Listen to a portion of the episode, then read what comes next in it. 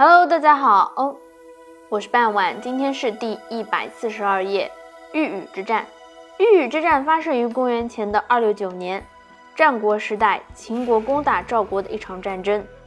在公元前的二八一年，秦国攻取了赵国连、离石、齐拔三城后，赵国以公子嫣为人质，并与秦签订了以交魏。牛胡交换连离石齐拔三城的协议，但其后赵惠文王反悔，秦昭襄王大怒，以赵国不履行协议为由，于公元前的二六九年，派将军胡杨率领大军攻打赵国豫宇。赵惠文王召集了廉颇、乐胜等名将询问对策，他们一致认为道路过于遥远，路狭难救，但是赵奢独排众议。表示豫宇地势险峻，犹如两鼠斗于穴中，只要将士勇敢就可获胜。赵惠文王决定让赵奢率军救援豫宇。赵奢军在离邯郸三十里后，迅即筑垒扎营，按兵不动，并传令军中有敢于谈及军事者，一律斩首。驻屯近二十八日之久，继续增强营垒防御。以隐蔽赵军的作战企图。秦军兵分两路，一路进兵屯于武安，也就是在今天的河北省武安县西南的西面，击鼓呐喊，欲诱赵军援救武安，钳制赵军。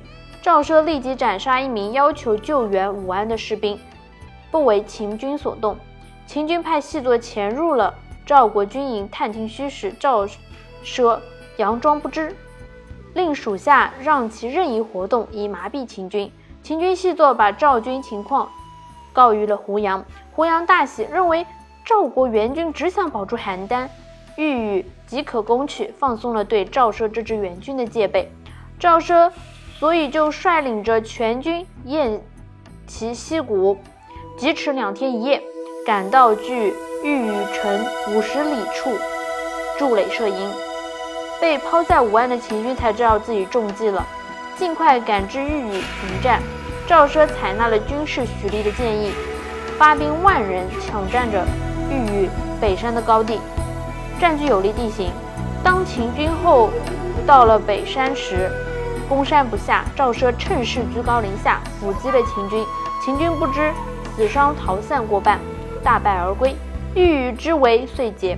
豫宇之战后。赵奢被封为了马服君，获得与廉颇、蔺相如同等的地位，又封在御宇之战立功的徐礼为国尉。今天的内容就到这里结束了，感谢大家的收听，我们下期再见。